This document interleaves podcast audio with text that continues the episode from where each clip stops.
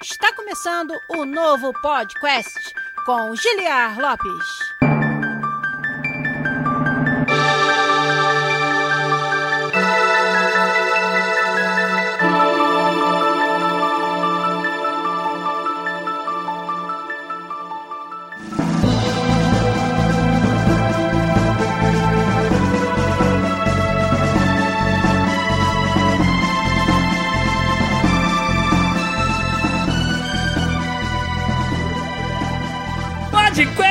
Na área, galera! Estamos de volta mais uma vez nesse que é o único podcast onde você conversa em português com profissionais da indústria de games internacional e que torcem para o Manchester City que está na final da Liga dos Campeões da Europa. Eu sou Giliar Lopes, designer dos games da série FIFA aqui na Electronic Arts em Vancouver, no Canadá, e estou aqui de peito aberto para fazer um episódio sobre um tema complexo, difícil, um episódio que, como poucos outros que a gente faz, eu sei por onde ele vai começar, mas não sei aonde ele vai parar. E vou contar muito com a participação e a ajuda de vocês, meus queridos, mais chegados, amigos parceiros de Twitch, aqui no canal do Podcast, twitch.tv barra podcastbr, para quem perdeu a live de gravação. E hoje é um assunto que eu vou precisar, como eu falei, de vocês para me ajudar com as suas opiniões para também levar numa direção que vocês achem mais legal. Não vou falar sobre o que vamos falar, é claro que se você tá aí assistindo a live ou baixou o episódio no seu agregador de podcast, você já viu o título, já tem uma ideia, mas vai ser realmente bem legal, acho que é um assunto importante. E como eu falei, um assunto que eu provavelmente, provavelmente não, certamente não tenho todas as respostas para ele, um assunto que me incomoda, que eu ainda tenho dúvidas, né, que permeia aí meu pensamento, tem feito isso durante as últimas semanas, então, e eu achei que tá na na minha cabeça. Tenho aí meus parceiros do podcast para debater comigo via chat da Twitch. Por que não fazer um episódio sobre isso? Vou dar um shout aí, um abraço para vocês que estão acompanhando a nossa live de hoje. O Phil Strife foi o primeirão que chegou aí, já dando boa noite dele. Também o Fefer Locão XD, o Bernardo com vários N's e vários R's, o Arthur Giardi, o Game no Pote, o Hugo Blanco, nosso querido, que acabou de assinar pelo quarto mês seguido com sua conta Prime Gaming aqui no Twitch. Muito, muito, muito obrigado, Hugo Blanco. Galera aí, ó, lembrem que virou o mês, então a gente precisa de novo do apoio de vocês. Se vocês acharem que o podcast merece ser o seu canal escolhido para agraciar com a sua sub na conta Twitch Prime Prime Gaming, a gente agradece demais. Quem mais que tá por aí também? O Andrade O Cabelo, o Pedro Hidek tá aí também, o Leandro Exhumed, o Felipe Melo, será que é aquele Felipe Melo? Não sei. O Adriano Cabeção 3 tá aí também, o Richard Stark também chegou, o Giat BR, o Emojilson, o Fábio Henrique 209 e com certeza mais uma galera está aí com a gente acompanhando essa live de hoje e me ajudando a fazer esse assunto. Eu gosto sempre de deixar uma perguntinha para vocês e para os avisos rapidamente na volta, leio as respostas e a gente vai com tudo falar desse assunto bastante denso hoje aqui. Então, a pergunta de hoje vai ser a seguinte: quais jogos ou até outras obras também, mas claro, sobretudo games que vocês vocês curtem muito, que vocês gostam demais, que vocês são apaixonados, mas que vocês, por algum motivo, descobriram que algo que os seus autores fazem, a empresa que desenvolve o jogo fez, alguma coisa desse tipo, não se alinha com os seus valores. Então, no começo eu queria só dar exemplos de casos em que, pô, curto pra caramba esse jogo, mas não curto a mensagem que esse autor passa nas suas redes sociais, não curto a forma que essa empresa trata seus funcionários, que esse publisher, por exemplo, lida com com as decisões de negócio. Né? Quero que vocês deem exemplos aí, tá valendo tudo, é claro. Mandem aí pra gente, eu vou pros avisos rapidinho e na volta leio as respostas de vocês.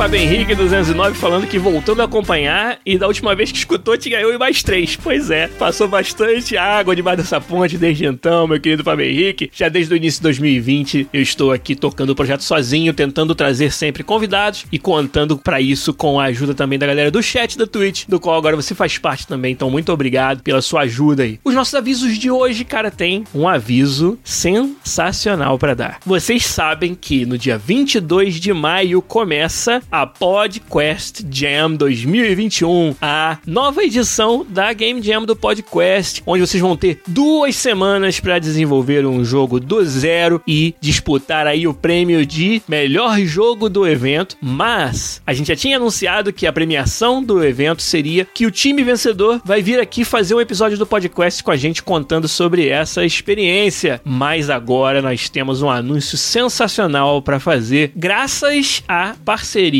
com a Mentorama, uma escola online de profissões muito desejadas. Nós vamos oferecer, através da Mentorama, um voucher de 500 reais para todo mundo que participar da PodQuest Jam. Esse voucher você vai poder usar para fazer qualquer um dos cursos da Mentorama. É basicamente um descontão de 500 reais para você fazer um dos muitos cursos fantásticos que a Mentorama oferece de todas as profissões mais quentes aí do mercado. É isso mesmo que você ouviu. Todo mundo que submeter projetos para a PodQuest Jam 2021 vai ganhar um voucher no valor de 500 reais para qualquer curso da Mentorama lá no mentorama.com.br para você conhecer mais sobre os cursos deles. E, além disso, para a equipe vencedora, a Mentorama também vai oferecer um curso inteiro grátis para que a equipe que vencer, aqueles autores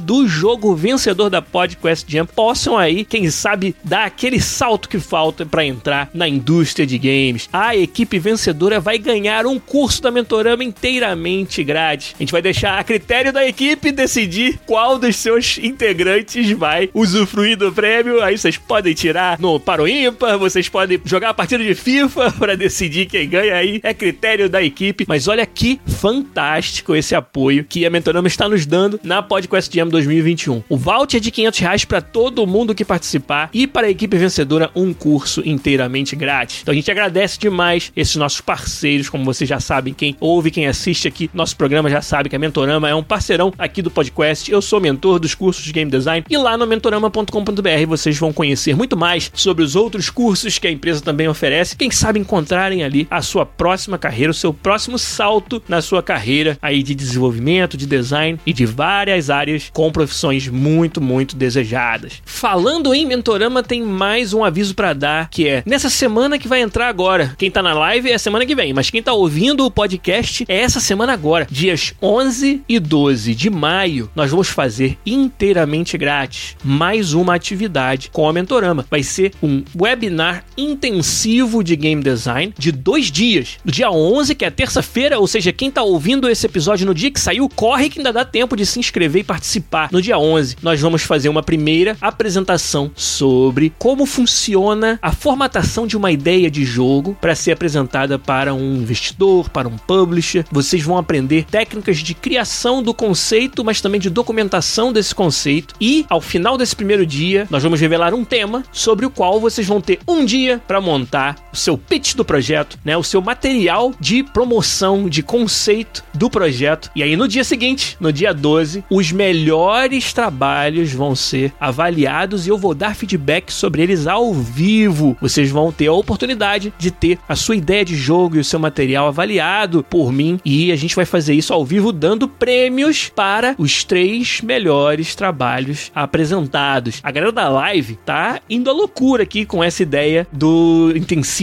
e é claro, você que tá ouvindo na versão podcast, volta aí aonde você encontrou esse episódio ou vai lá no podcast.com.br, você vai encontrar o link no post desse episódio, o episódio 380 vai ter lá. Clique aqui para se inscrever no webinar intensivo com a Mentorama, dias 11 e 12 de maio, às 20 horas de Brasília. Nós vamos estar juntos da Mentorama apresentando mais esse evento para vocês. Vamos ler agora as respostas de vocês para aquela minha pergunta que foi a seguinte: exemplos de obras, podem ser games ou não, que você ama, você é apaixonado pela obra, mas você não concorda com as visões ou as declarações ou os valores dos seus autores ou das empresas que fazem aquela obra. Vamos ver aqui o que vocês responderam. o Emojilson foi bem engraçado. Mortal Kombat. O Ed Boon ter apoiado o último filme me indignou. Eu acho que os exemplos que eu tava procurando são um pouquinho mais, vamos dizer, mais graves do que isso, mas tudo bem.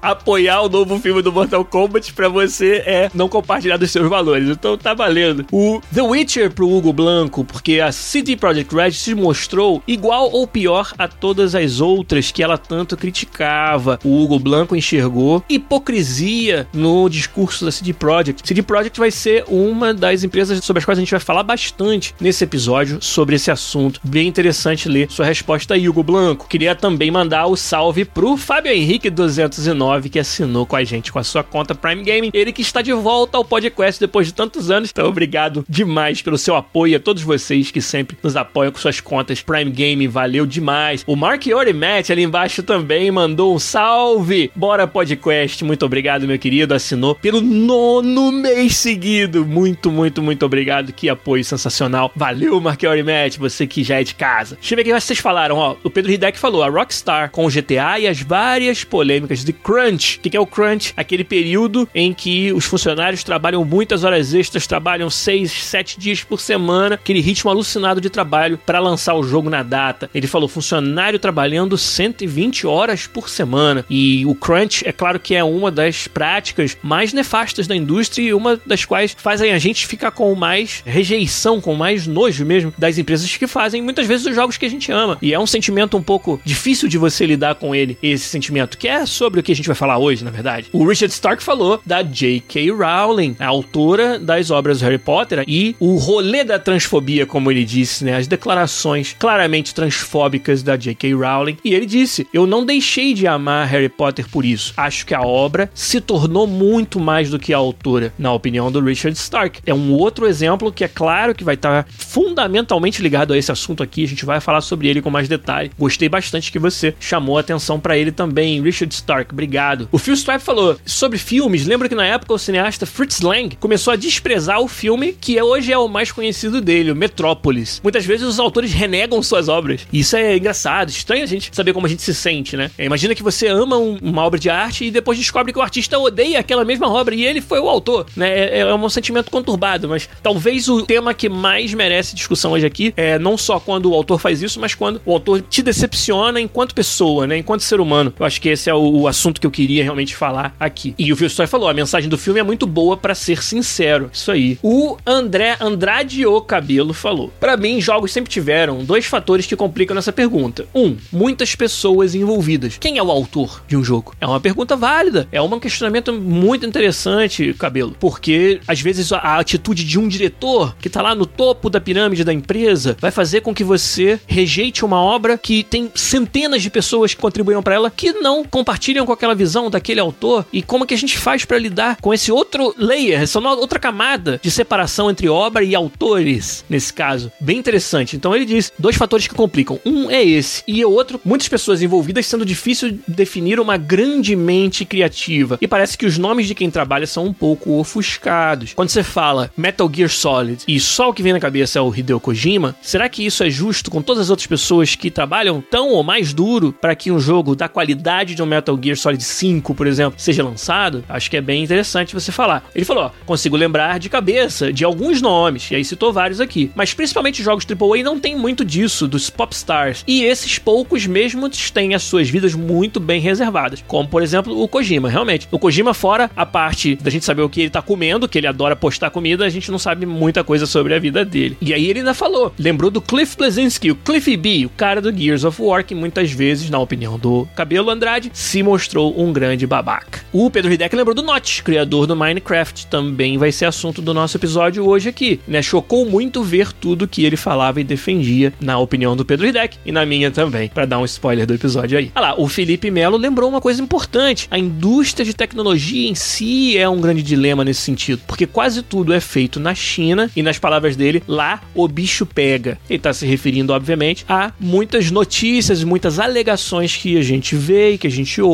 sobre condições desumanas ou subhumanas ou até de trabalho escravo que supostamente, a gente não tem provas, talvez existam provas aí, mas eu não vou afirmar sem ter um embasamento, acontecem em várias dessas empresas, em várias dessas indústrias lá na China. Hoje vai ser o dia de dar aquela respirada em determinadas coisas que a gente vai falar aqui. Mas vamos lá. JetBR, Kojima e Konami com certeza. Tanto que Kojima foi criar o estúdio dele e até hoje não sabemos dos pormenores. A forma como a Konami tratou o Kojima e quando você tá jogando os Metal Gear Solid, você tá jogando jogos da Konami. O quanto isso é dar respaldo, apoio e aprovação para a Konami, e o quanto isso é fazer isso para o Kojima, o quanto disso é nada disso, eu só gosto dos jogos, né? Acho que esse é o assunto de hoje que a gente vai explorar bastante. O Thiago CWB falou algo pra gente pensar bastante durante o episódio de hoje, ó. Ele disse: "Acredito que se a obra não representar as ideias erradas do criador, dá para separar". Interessante. Vamos chegar lá. Muito, muito, muito bom. Deixa eu ver o que mais que vocês falaram aqui. O Hugo Blanco lembrou do Borderlands e do Randy Pitchford, que é, na opinião dele, um super babaca na internet, com muita gente, principalmente jornalistas, que ousam minimamente criticar os jogos deles. Tem muitos autores que são assim com a crítica aos seus jogos, é verdade. Imagina se eu fosse brigar com cada pessoa que critica o FIFA pra mim. Eu não ia fazer mais nada na vida. O Pedro Videk falou, ó, o cara que criou o jogo Fez, que é o Phil Fish, ficou irritado pelas pessoas criticarem o game e achou que estava acima delas. Teve aí essa atitude do Phil Fish realmente. Phil Fish, o amigo de Fernando Seco. Mas isso aí fica para quem é das antigas do podcast. Game no Pot nos deu pelo décimo mês seguido sua assinatura Tier 2, Level 2 da Twitch com sua conta Prime Game. Muito, muito, muito obrigado, Game no Pot. Valeu demais. 10 meses, cara. Fantástico. O Maquiori Matt, 9 meses. Vocês são sensacionais. Muito, muito obrigado mesmo. Eu acho que o nosso recordista continua sendo o Bruno Pisol. Vai pro 14 mês, mas vou deixar isso aí pra conferir depois. O JetBR falou, ó, meio off, mas acho que não, Jet. Fazia um curso top e o professor sempre falava de política na rede social. Acabei perdendo a vontade de ter aula com o cara, mesmo a aula sendo top. É meio estranho, mas aconteceu. Eu acho que esse é um outro exemplo, se não é de uma obra de arte, né? Mas é um outro exemplo do sentimento que a gente tem de conflito quando a gente admira algo, né? O resultado, se admira alguém profissionalmente,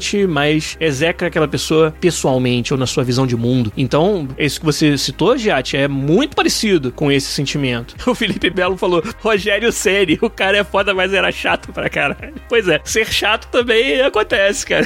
mas então, vamos entrar na pauta de hoje. E, de novo, assunto denso, que eu preciso da ajuda de vocês, que vocês já estão dando uma ajuda fantástica aí, suas respostas foram sensacionais. Mas a gente já até abordou assuntos parecidos com esses aqui no podcast antes. O episódio 174, esse aí é da sua época aí, o Fábio Henrique 209. O episódio 174, o título dele era Autores Escrotos e Suas Obras Maravilhosas. A gente não entrou tão a fundo, eu acho, nesse sentimento, mas a gente falou sobre alguns exemplos da indústria. A gente falou do Phil Fish, por exemplo. E naquela ocasião, eu acho que a gente tratou até o assunto muito na brincadeira, né? Até pelo título do episódio você já vê isso. E eu acho que também tem uma questão de, de um pouco mais de maturidade, né? A gente vai, vai vivendo outras coisas na vida que vão mudando a nossa maneira de encarar certas coisas. Então, até ouvindo esse episódio antigo, 174, eu hoje eu faria ele de uma, uma, forma um pouco mais séria, um pouco mais diferente. Até por isso estamos aqui hoje, né? Mas eu acho que vale a pena sim. E eu gosto, cara, eu não tenho vergonha nenhuma de mudar de opinião, de dizer que, olha, naquela época pensava de um jeito, agora penso de outro, ou às vezes não é nem tão grave quanto isso, mas só né, a, a forma de abordar o assunto mesmo. Então, acho que, pô, se você tiver tempo, dá uma pesquisada, vai lá no nosso site podcast.com.br e encontre o episódio 174,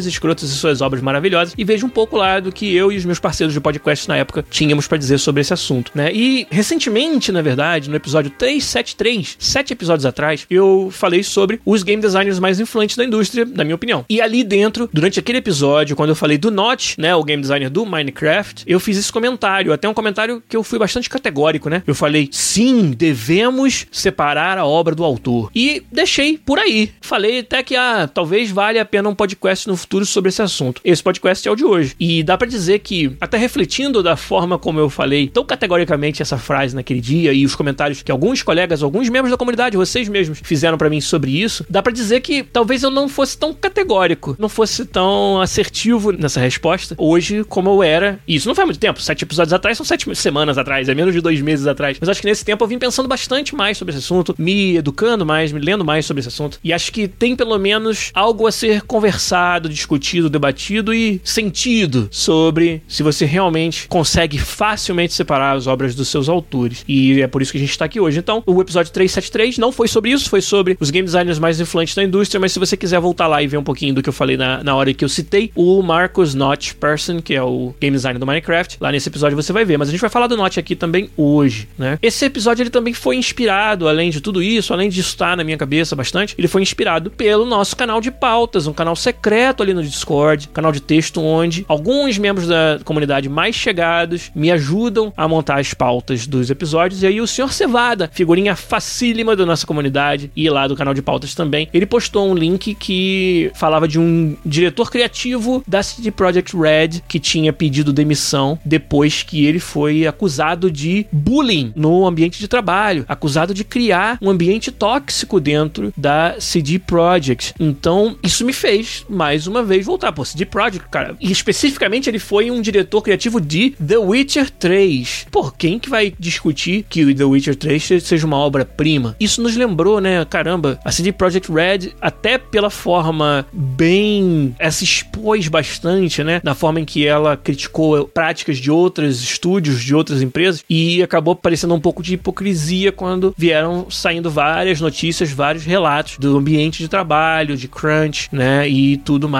que aconteceu dentro da CD Projekt Red. E então, essa notícia que o Sr. Cevada compartilhou acabou servindo de mais combustível pra gente estar tá falando sobre isso hoje aqui. Vamos entrar então em alguns mais exemplos antes da gente entrar na parte mais de opinião, que é onde eu, cara, eu vou querer muito a opinião de vocês, mas só para lembrar alguns exemplos de obras que a gente admira e atitudes de autores que, pelo menos para alguns de nós, em alguns casos para todos nós, são atitudes detestáveis. Como eu falei, esse de Project Red, o Crunch do Cyberpunk, o Notch, para quem não sabe, deu muitas declarações diminuindo o valor da luta racial, diminuindo a importância e até desacreditando a desigualdade que existe no mundo todo e particular nos Estados Unidos devido à raça. Basicamente, né, desmerecendo a luta racial e também alguns comentários homofóbicos, né? E acho que o Notch, que era alguém bastante venerado na nossa indústria, é um, um exemplo muito importante de separação da obra do seu autor, porque o Minecraft a gente tem que reconhecer. E reconhecimento é uma coisa, reconhecer a obra é uma coisa, consumir essa obra é outra. E apoiar as ideias, obviamente, é muito diferente ainda. Eu acho que o Minecraft ele tem que ser reconhecido como um dos jogos mais influentes desde sempre da nossa indústria e que mudou muito da nossa indústria e trouxe todo um, um outro público-alvo para jogar os games, criou muita massa crítica na parte do streaming de games. E o Notch, que é o cara que, sabe, teve a maior parte do conceito do jogo foi dele, teve a genialidade de criar um Minecraft, decepcionou muita gente com essas suas declarações. E é um exemplo, acho, bem claro do que a gente vai falar hoje aqui. Vocês estão me lembrando, ó, o Bruno Pisol lembrou do David Cage, que é um cara que eu conheci pessoalmente, inclusive, como eu falei. No trato comigo, ele foi super gentil, foi meio maluco só. As coisas que ele fala você não entende muito bem. Dá pra ver que é um cara cujo pensamento é mais rápido do que o que ele consegue falar. Ele devaneia pra caramba, mas eu conheci o David Cage no evento na GDC Europa, lá na França, em Lyon, que eu tive a oportunidade de ir há muitos anos atrás. E conversei com ele. E aí o Bruno Pisol lembrou acusações de abuso dentro da Quantic Dream, a empresa do David Cage. E o Hugo Blanco também lembrou desse nome, né? Então, é mais um exemplo. A gente recentemente teve um compositor das músicas da série Elder Scrolls, uma das trilhas sonoras mais memoráveis dos games, o Jeremy Soule, que foi acusado, e aí uma acusação muito grave, acusado de estupro, de abuso sexual por mulheres que trabalharam com ele. Mais um, um momento quando eu li essa notícia e foi um relato bastante difícil de ler de uma das vítimas na época, eu fiquei bastante movido, né? Bastante emocionado e uma emoção ruim de sentir péssima. Não só a emoção de você ler um relato como esse, mas de você associar isso a alguém que é um grande artista na nossa indústria que produziu obras maravilhosas, memoráveis, como a trilha sonora dos jogos Elder Scrolls. Então, esse é um outro momento que eu lembro onde me fez pensar nesse assunto e me deixou um enorme desconforto de pensar nisso. De outro dia eu tava até lembrando, né? Eu coloquei a trilha de Skyrim no fundo aqui de uma live do podcast. E naquele dia, acho que foi mais um momento onde eu lembrei dessa história e me deu o reforço de vir aqui trazer um episódio sobre isso, né? Será que eu não deveria ouvir mais a trilha do Skyrim? Colocar a trilha do Skyrim no fundo de um episódio do podcast? Entendeu? Se o Jeremy Soule, claro, foi alegado que ele fez tudo isso, ele não foi julgado, ele não foi condenado, mas tem um relato bastante pesado sobre isso, né, de uma vítima. E eu sou uma das pessoas que luto muito para que a gente acredite nas vítimas, para que a gente dê voz para as vítimas. Então, cara, é bem complexo, né? O Pedro Hideck falou, é um assunto pesado, complicado, delicado, mas precisa ser falado. E eu concordo muito, e é por isso que eu tô aqui hoje, cara. Não quero fugir disso aí, não. Outros exemplos, e aí não dos games, mas que todo mundo sabe, todo mundo ouviu falar, né? O ator Kevin Spacey. O ator que foi eliminado de todas as produções de Hollywood. Um ator que ganhou Oscar, que eu era muito fã da obra dele. Você vê que eu tô usando o, o pretérito, né? Eu era fã, né? Beleza Americana, um dos filmes, sei lá, um dos top 3 filmes da minha vida, cara, Beleza Americana, sabe? E o Kevin Spacey, eu acho que a quantidade de relatos torna muito difícil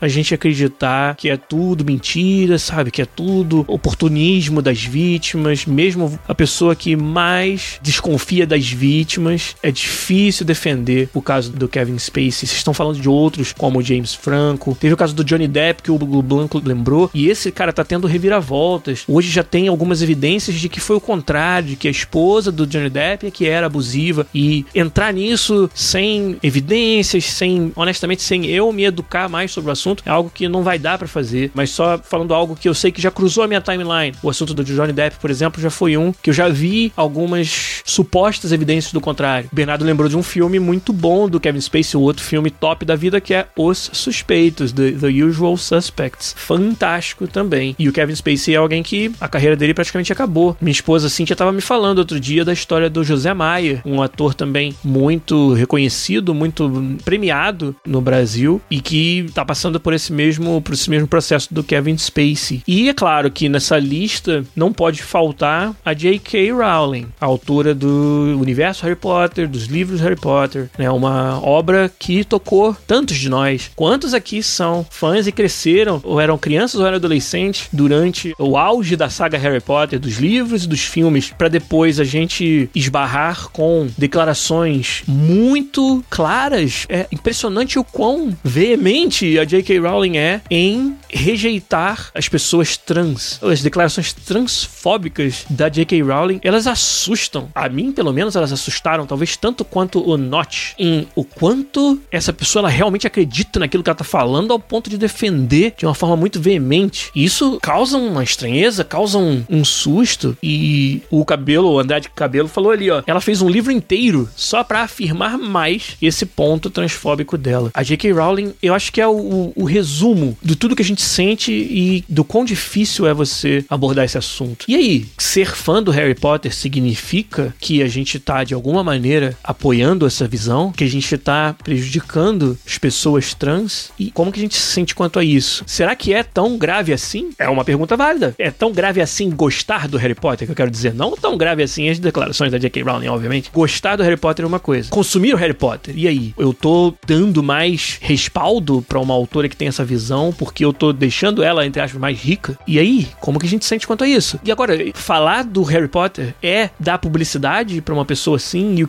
meus amigos, e não precisam nem ser meus amigos, pode ser qualquer ser humano, quer eu conheça esse ser humano ou não, que seja trans. Eu tô de alguma maneira prejudicando aquela pessoa? Eu tô de alguma maneira contribuindo para a ignorância contra aquela pessoa por eu estar tá fazendo isso? Eu quero tentar responder essas perguntas. Eu não quero fugir delas, não. Não quero terminar um podcast com perguntas. Eu acho que a gente pode exercitar as nossas respostas. Mas eu vou fazer isso depois dos comerciais. Não, tô brincando. Mas sim, vou deixar mais uma pergunta para vocês pra gente esquentar agora essa discussão, tentar responder isso tudo que eu perguntei aí. E aí eu faço alguns avisos rapidinho, leio as respostas de vocês e a gente tenta destrinchar essas respostas aí. Então a pergunta vai ser: você continuaria consumindo obras de autores detestáveis, de autores que não se alinham com seus valores ou que, pelo contrário, ainda pior, fazem campanha diretamente contra os seus valores. Você continuaria, você continua consumindo as obras desses autores? Sim, não, por quê? Vamos para os avisos e na volta eu leio as respostas de vocês e vou também dar as minhas, pode deixar.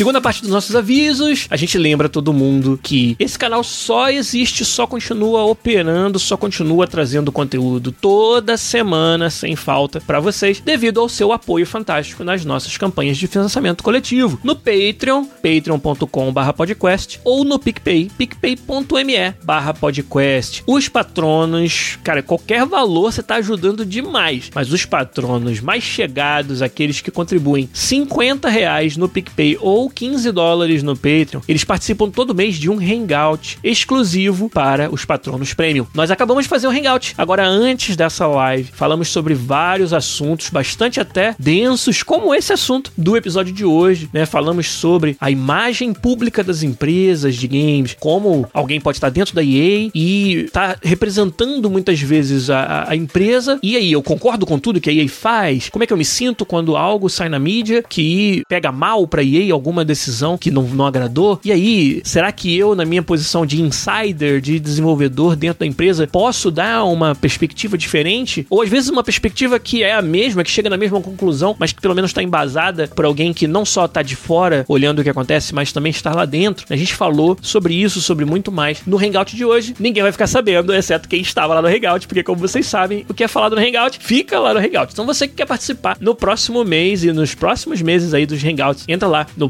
patreon.com/podcast ou no picpay.me/podcast, dá aquela força pra gente que você com certeza vai estar ajudando e muito para que o nosso canal continue aqui firme e forte trazendo conteúdo para vocês. A outra forma, uma forma fantástica, uma forma muito importante de você nos apoiar, é também igual muitos de vocês que estão na live aí fizeram hoje, dando pra gente uma sub. Aqui no Twitch com a sua conta Prime Gaming, todo mês você precisa escolher um canal para agraciar com o seu sub na conta Prime Gaming. E quando você escolhe o podcast, a gente fica feliz demais, a gente agradece e é muito importante, como eu falei, para continuar pagando aqui as nossas contas, nossas custas, pagando pela edição fantástica do Zabuzeta, o melhor editor de podcasts do Brasil. Então, muito obrigado a todos vocês que estão sempre nos apoiando. É realmente fundamental pra gente estar tá sempre aqui, ó. Cara, não fujo da raia não, eu trago episódios como o de hoje, bastante, né, sugestivos, bastante complexos e se você aprecia isso, se você gosta, se você quer ouvir mais de quem tá dentro dessa indústria, desenvolve os games que a gente ama, mas que tem também essa visão mais humana para trazer, eu conto com a ajuda de vocês no Patreon, no PicPay e através do seu sub aqui na Twitch também. Agora vamos, hein? Vamos ler as respostas de vocês, que já são muitas. Muito, muito obrigado mesmo pela sua participação, galera. Vocês aqui do chat estão mandando muito bem. A minha querida Lu Cecil, Luísa Cecília chegou aí agora há pouco. Muito obrigado pela sua presença, Lu. Ela lembrou da J.K. Rowling lá em cima, que a gente, bem no momento que a gente estava falando, então foi meio que o timing perfeito. Muito obrigado pela sua presença aqui. O Luiz Aoki falou, caindo de paraquedas aqui, mas ele acha que ideologicamente não se confundem, né, a obra e o autor, pois, como ele disse, e é uma opinião que o Thiago CWB também tem, o ilustrado na obra não vai na linha de pensamento pessoal do autor. Mas, de certa forma, o Luiz ainda fez um porém, mas, de certa forma, consumir essas obras dá dinheiro e força para os autores. Então, o seu não, Luiz Aoki, é que você respondeu que não continua consumindo as obras. É bem interessante. Vamos explorar mais esse ponto aí. O Bernardo, com vários N's e vários R's, falou: se a obra fosse uma plataforma para o autor promover as ideias contrárias à minha, não consumiria. Mas se a obra estiver acima e além dessas questões, sim, essa também é uma opinião muito comum, Bernardo. Talvez se você voltar lá no episódio 373, que eu falei que eu categoricamente disse sim, é possível e tem que separar a obra do autor e não tem nada a ver você consumir a obra com você apoiar o autor. Essa foi uma frase meio categórica que eu soltei. Se você voltar lá, eu provavelmente concordava 100% com o que você acabou de escrever. Digamos que hoje eu concordo menos que 100%, mas ainda não sei quantos por cento. E eu vou falar por quê? Porque o seu ponto, ele tem uma lógica. Se a obra não está promovendo aquele discurso, eu não me sinto na obrigação de não apoiá-la, de não consumi-la, na verdade, né? Apoiar é uma outra palavra um pouco mais complicada. Mas eu vou te falar por que eu acho que não é mais 100% a minha opinião nessa direção. O GiatBR falou, ó, quando não sou, entre aspas, obrigado, não acompanho mais não, dou linha na pipa. E esse obrigado é, deve ser muito nesse sentido, né? Pô, se é algo muito presente na cultura, se é um jogo que você realmente é apaixonado, você é quase que obrigado. Ou esse obrigado pode ser que, ah, eu assino o Netflix e dentro do Netflix tem um filme de um autor que falou algo com o qual eu não concordo e demonstrou valores que eu não acredito. Eu vou parar de assinar o Netflix por causa disso, sabendo que toda assinatura do Netflix é revertida em parte para os autores. Beleza, eu posso não ver os filmes dessa pessoa ou os seriados dessa pessoa e com isso talvez eu esteja evitando de apoiar aquela pessoa. Mas tá vendo como é complexo, cara? não é simples. Montando essa pauta, eu consegui destrinchar e organizar o pensamento em alguns tópicos que a gente vai chegar lá, que eu acho que vai ajudar todos nós a desenvolvermos isso juntos. Mas dá pra ver que é uma sopa, dá pra ver que é bem complicado, cara. O Pedro Hideck falou, depende. Por exemplo, Harry Potter, na opinião do Pedro Hideck, é tão maior que a J.K. Rowling e traz tantas coisas maravilhosas que eu não deixarei de ser fã, mas não irei mais exaltar a criadora como eu fazia. Olha aí a diferença bem gritante entre essas duas coisas. Agora, diz ele, uma obra que ataca e defende as ideias do autor que já são preconceituosos, eu não consumiria. Legal. Ou seja, você tá mais pro campo da separação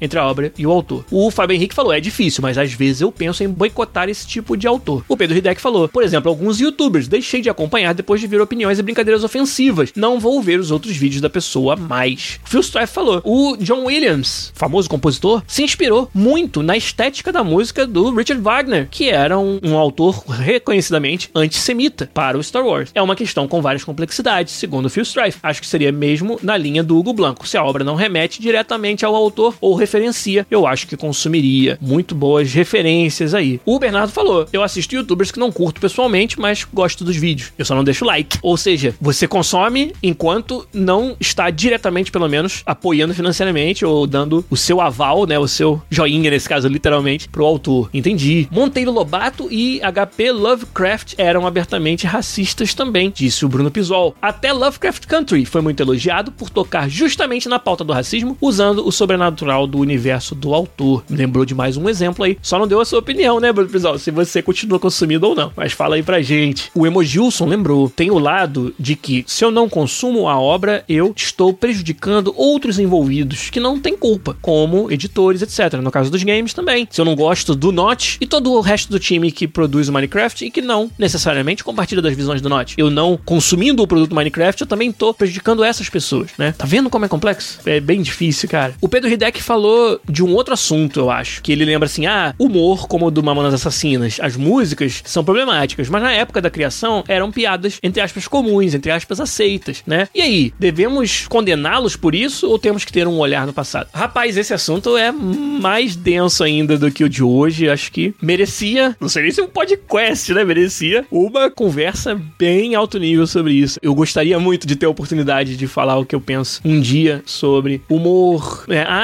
vou fazer piada do tipo X porque sempre fiz piada do tipo X. Mas se a gente entrar nela agora, a gente vai sair mais. Então deixa eu continuar aqui com a nossa pauta. O Andrade Cabelo falou: uma obra pode ser perfeita, um ser humano não. Nem nós mesmos estamos livres de fazer merda. Total, muito real, muito verdadeiro isso, Andrade. Isso me parece aquela neurose pop das pessoas criarem seus deuses pessoais, endeusar um cantor, um escritor, um autor. Parece até meio extremista, como se gostar de uma obra vira automaticamente a obrigação de gostar e concordar com tudo que o autor diz fora da obra. Isso é o monólogo do Andrade Cabelo. Separar a arte do autor não é só importante, mas também é essencial para simplesmente do dia pro outro não gostar de mais nada. Porque se todas as pessoas fossem escrotas no mundo, a gente não ia ter nada pra gente consumir ou gostar. A Lu Cecil falou: A princípio eu separo se eu já gostar da obra e descobrir algo polêmico apenas depois, tipo Harry Potter. Mas fico bem balançada para consumir coisas novas, tipo o jogo de Hogwarts. Não tem como não lembrar e ficar com o pé atrás. Você resumiu a emoção que a gente sente nesse assunto, Lu. Muito bom. Gostei muito da sua resposta também. O Hugo falou: condenar o passado é complicado mesmo. Eu sempre acho que uma pessoa pode aprender a ser melhor com o tempo. E eu concordo muito com o que você falou também. E a Lu completou, mas a obra pode ser super aclamada. Se eu ainda não consumi-la e descobrir algo negativo do autor, eu não irei investir. É a opinião dela. Então, para a Lu faz diferença se você já sabia antes de consumir ou não. Né? Então, basicamente, agora que você sabe, provavelmente a sua resposta para minha pergunta é que você não consumiria. Vocês responderam, cara, muito bem, me deram muita inspiração aqui, alinharam com algumas coisas que eu já ia falar. Mas como eu disse lá no começo, né? Eu acho que eu organizei um pouco dos argumentos de um lado, do outro e argumentos do meio, sinceramente, pra gente poder organizar nossas ideias um pouco mais. Eu, a princípio, como eu falei, tenho essa tendência também de que se a obra não referencia a visão do autor, se ela não é usada como veículo para fazer apologia ou propaganda dessa visão, a princípio, eu acho que a gente consegue e deve separar. E por isso que eu fui tão categórico alguns episódios atrás sobre esse assunto. Agora, depois disso, eu vim, como eu falei, me educando sobre o assunto e descobrindo argumentos que me fizeram de duvidar desse meu 100% de opinião nessa direção. Consumir alguma coisa, a gente queira ou não, pode servir como um combustível para que aquela pessoa tenha mais espaço para exercer a sua influência. Consumir algo, tornar a J.K. Rowling mais rica, vamos dizer assim, está habilitando a que ela continue tendo cada vez mais destaque, cada vez mais exerça a sua influência, tanto influência da sua imagem, da sua pessoa, mas também influência por ela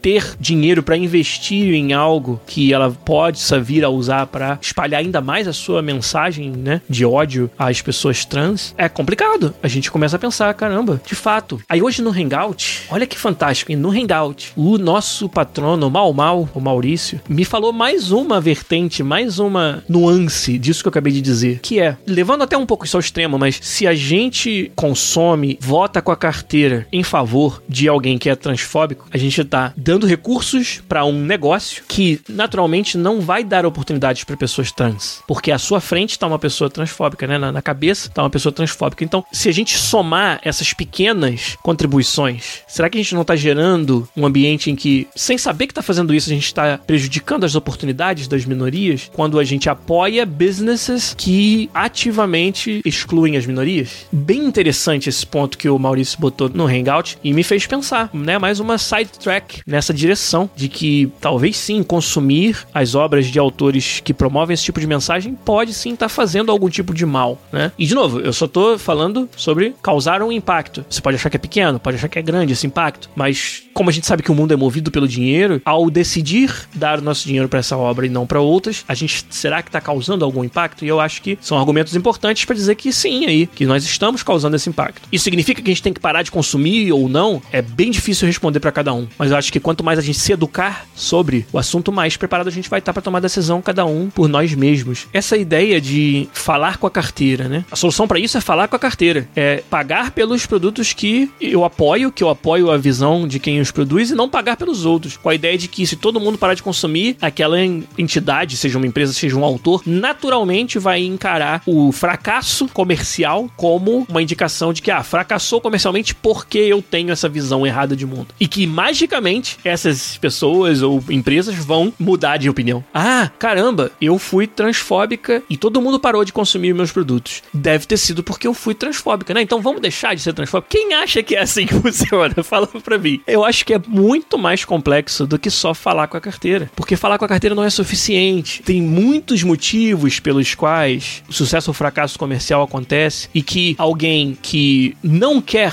se desvencilhar da sua visão torta de mundo pode achar mil desculpas para justificar um fracasso comercial e não isso não ser a força motriz que vai gerar a sua diferença de pensamento. Então, essa ideia de falar com a carteira, eu não acredito muito nela. E eu acho que, que sim, ela causa um impacto, mas talvez ela não tenha esse impacto que a gente pensa que ela tem e acabe não sendo a única coisa que a gente pode ou deve fazer sobre esse assunto. É bem difícil, né? É um dilema que acho que para cada um vai ter uma resposta diferente. E o Hugo Blanco acabou de falar, cara. Falar com a carteira no mundo dos jogos, por exemplo. Se eu deixo de apoiar um jogo por causa de um, uma pessoa que teve uma atitude detestável, eu posso estar acabando com um estúdio inteiro que contém ali centenas de desenvolvedores que deram seu sangue para fazer uma obra que, de novo, não promove a visão daquela pessoa. E aí eu tô deixando de apoiar isso. Tô basicamente tirando o emprego desse monte de pessoas que não tem nada a ver com isso, né? A visão de quem pensa dessa maneira é uma visão de, de que, num, se você estende isso ao extremo, você vai tirar das pessoas, dos autores detestáveis, a chance de fazer os seus jogos e, naturalmente, vai estar tá dando chance para os autores não detestáveis, né? Para os autores que não têm esse tipo de atitude. E que essas pessoas embaixo vão acabar achando outra oportunidade. Mas isso eu acho que é bastante difícil de você garantir, bastante difícil de você projetar de forma tão precisa o que vai acontecer. É complicado, cara. O Andrade Cabelo falou: para mim, isso é mais uma questão de se eu consigo deitar a cabeça no travesseiro à noite do que algo prático. Muitas vezes não temos tanto poder assim para mudar o status quo. E de fato, eu acho que nessa discussão é muito fácil você se perder nesses pormenores e deixar de enxergar o todo de que será que eu parar de consumir o Harry Potter faz uma grande diferença? Eu, uma pessoa. Será que eu só não vou estar virando as costas para uma obra que eu gosto tanto, que me trouxe tanta coisa boa, que gerou tanta felicidade, que gerou conversas tão saudáveis sobre valores tão positivos com tantas pessoas em volta? E eu vou estar fazendo isso enquanto todo o resto do mundo vai ter uma interpretação diferente e vai continuar consumindo e para J.K. Rowling não vai fazer diferença, né, a minha ausência, né? Então, de fato, cara, se isso é algo que eu consigo continuar fazendo e deitar meu cadáver na cabeça à noite e não me incomoda, eu, Giliar, não vou ser a pessoa que vai apontar para essa pessoa e falar que tá errado. Não tenho essa pretensão moral. Então é difícil você concluir sobre isso. Mas eu acho que, por isso que eu falei, né? Eu não tô mais 100% no campo do, da separação da obra do autor, porque eu penso nesses outros argumentos. Por estar tá interagindo com aquela obra, por estar tá dando respaldo a ela, por estar tá consumindo ela, eu tô, de fato, dando ferramentas, né? Botando combustível no fogo de um autor, de uma autora que faz coisas, dá declarações terríveis, né? Espalha uma mensagem de ódio terrível. Então eu fico nessa balança bem complicada, né? Uma coisa eu acho que não tem como negar. Nós estamos vivendo uma época em que discussões como essa que a gente está tendo hoje existem e que antes não existiam. Nós estamos vivendo uma nova era do consumo. Eu falo isso muito aqui no episódio, porque eu, como autor de obras de entretenimento, que é são os games, né? Como game designer, que é alguém que tem que estar tá estudando o público-alvo, conhecendo o que pensa o público-alvo, eu me preocupo muito com essas grandes tendências. E é certo, cara, nós estamos vivendo uma nova ordem do consumo, em que as pessoas pensam antes de consumir produtos e serviços de empresas cujos valores não se alinham com os seus. E isso, se você voltar alguns anos aí, não era tão comum. Quase que não existia. Não passava pela decisão de consumo essas questões. E hoje passam. Isso é falar com a carteira num aspecto macro. Isso é falar com a carteira de uma forma que dói no bolso. E isso é muito poderoso. Isso é muito bom que aconteça. É muito bom que nós vivamos numa sociedade que não mais aceita práticas abusivas, declarações de ódio ou até de indiferença ou que empresas fiquem alheias. Que não é só você se declarar. O fato de você sequer se envolver num assunto demonstra que você não só tem aqueles valores, cultiva aqueles valores, mas trabalha, milita por eles, dando com isso voz para pessoas que muitas vezes não têm voz. E ver esse tipo de atitude das empresas das quais a gente consome se tornou algo importante na sociedade de hoje, que se você voltar alguns anos não era. E isso é muito bom. Isso é uma das muitas características fantásticas de viver nos tempos que a gente vive. É muito fácil a gente cair naquela pegadinha, naquela ideia de que as coisas eram mais simples quando eu era mais jovem, logo era melhor. Né? Tem muita gente que exagera, né? E fala: ah, então toda vez que eu for no supermercado, cada produto que eu pegar na prateleira, eu vou ter que pesquisar no Google se aquela empresa que produziu aquele produto falou alguma coisa escrota, ou falou algo com o qual eu não concorde, e se eu achar, eu boto de volta na prateleira. As pessoas tendem a não gostar, não aprovar essa nova ordem do consumo, tendem a exagerar e falar desse jeito. E é claro que eu não tô falando que a gente deve fazer isso, mas isso ser algo que pelo menos passa na sua cabeça e você tá atento e que para alguns casos, quando o produto ou o serviço tem um caráter de formação de opinião, principalmente, você se atentar para isso, eu acho que sim, é algo muito bom. E não importa que quando a gente era criança isso não acontecia, não importa que quando a gente era criança a gente jogava os jogos porque era massa velho. E hoje a gente tem uma visão mais crítica. Isso tudo é ótimo. Não faz com que você tenha sido uma criança horrível, uma pessoa horrível no passado. Faz com que você seja uma pessoa melhor hoje. Faz com que, nesse sentido, a nossa sociedade seja mais evoluída, mais madura hoje. E isso é muito bom. E isso tem que ser apoiado. E nós, eu que tô do, lado, do outro lado, né? Tô dentro da empresa, tô no, no desenvolvimento. Eu acho fantástico que os nossos consumidores nos mantenham, entre aspas, atentos, na linha, com relação aos nossos valores. E hoje, eu já falei muito aqui disso no podcast,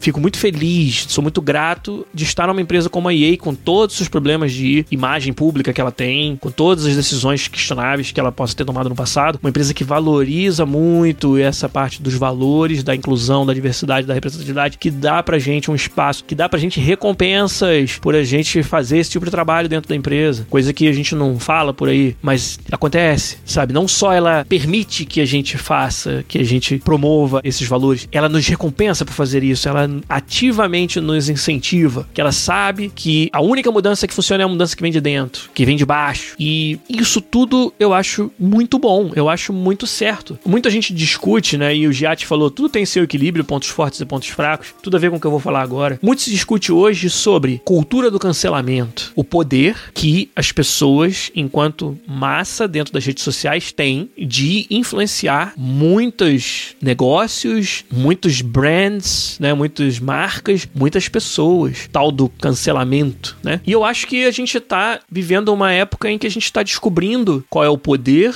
das redes sociais, do capital social e qual é o perigo. E ambas as coisas estão se manifestando. Então, quando usado de maneira escusa, nefasta, o cancelamento é perigosíssimo, destrói vidas. Agora, não vamos deixar que esse fantasma do cancelamento nos faça esquecer do poder que as redes sociais e o fato de cada um de nós nós ter uma voz, do poder que isso nos dá enquanto pessoas, enquanto povo. O poder que nos dá de, por exemplo, se você quiser continuar consumindo as obras que você ama, mas utilizar esse poder para deixar bem claro e para fazer campanha contra as atitudes detestáveis dos autores dessas mesmas obras. E com isso, talvez isso para muitos de nós seja esse ponto de equilíbrio, onde eu consiga deitar à noite, colocar minha cabeça no travesseiro e pensar: eu consumo, eu de certa forma com a minha carteira dou mais respaldo, mais apoio, porque eu amo aquela obra e acabo com isso ajudando seu autor, mas ao mesmo tempo eu tô fazendo a minha parte em utilizar o meu poder de capital social para deixar bem claro que isso não é apoiado, que isso não pode continuar e talvez seja uma simplificação do problema, uma redução dele a contribuir de um lado e tirar do outro, mas para muitos de nós pode ser o melhor que a gente consegue fazer hoje para se sentir confortável consumindo aquilo que a gente ama e ao mesmo tempo militando nas causas que a gente acredita. É a melhor resposta que eu consigo chegar para esse assunto hoje, 6 de maio de 2021. Igual eu falei, menos de dois meses atrás, eu tinha metade desse discernimento. E, e por isso que a gente fala sobre esse assunto. É pra gente estar tá sempre evoluindo. E hoje eu aprendi muito com vocês aqui, com todas as suas opiniões, com tudo que a gente debateu. Cara, fica esse gosto de que a gente não saiu com grandes conclusões, mas, mas é ok. Gente, no final das contas, eu acho que essa que é a mensagem que eu queria deixar. É ok. É ok não saber a resposta certa, é ok se sentir mal, mas continuar fazendo, porque, cara, eu vou deixar de gostar do Harry Potter, cara, por causa da J.K. Rowling, sabe? É estranho, é uma exposição da nossa natureza humana, assim, para todo mundo ver quando isso acontece, sabe? E é legal, é bom, faz a gente se sentir humano. Como eu falei, eu tô me confortando bastante nesse fato atualmente, de que eu acho que a minha contribuição pessoal, ela se balanceia, né? Se equilibra nessas vertentes. Caramba, eu tô fazendo tudo que eu posso para espalhar uma mensagem positiva,